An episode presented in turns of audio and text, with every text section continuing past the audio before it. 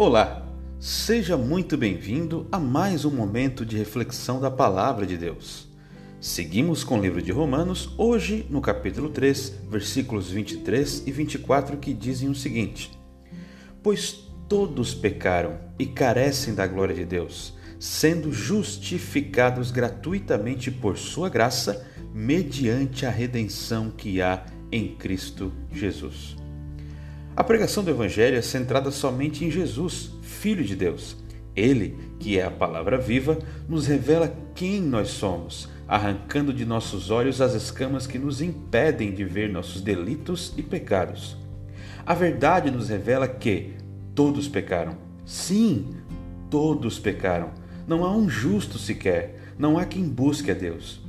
Estando anteriormente mortos, fomos ressuscitados, justificados, santificados e agora andamos nas obras que ele preparou antes da fundação do mundo.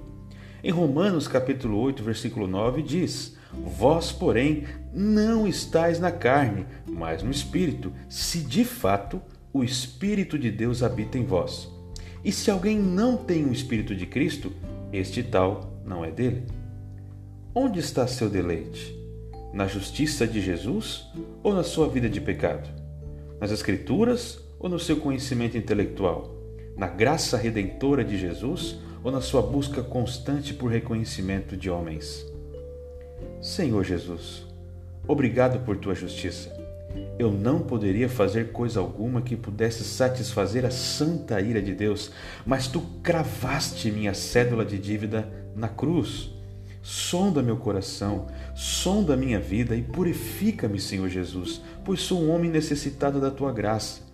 Peço a ti que teu evangelho seja cada vez mais o meu maior prazer, onde minha alma descansa e se agarra na esperança firme de um dia te encontrar e estar contigo para sempre.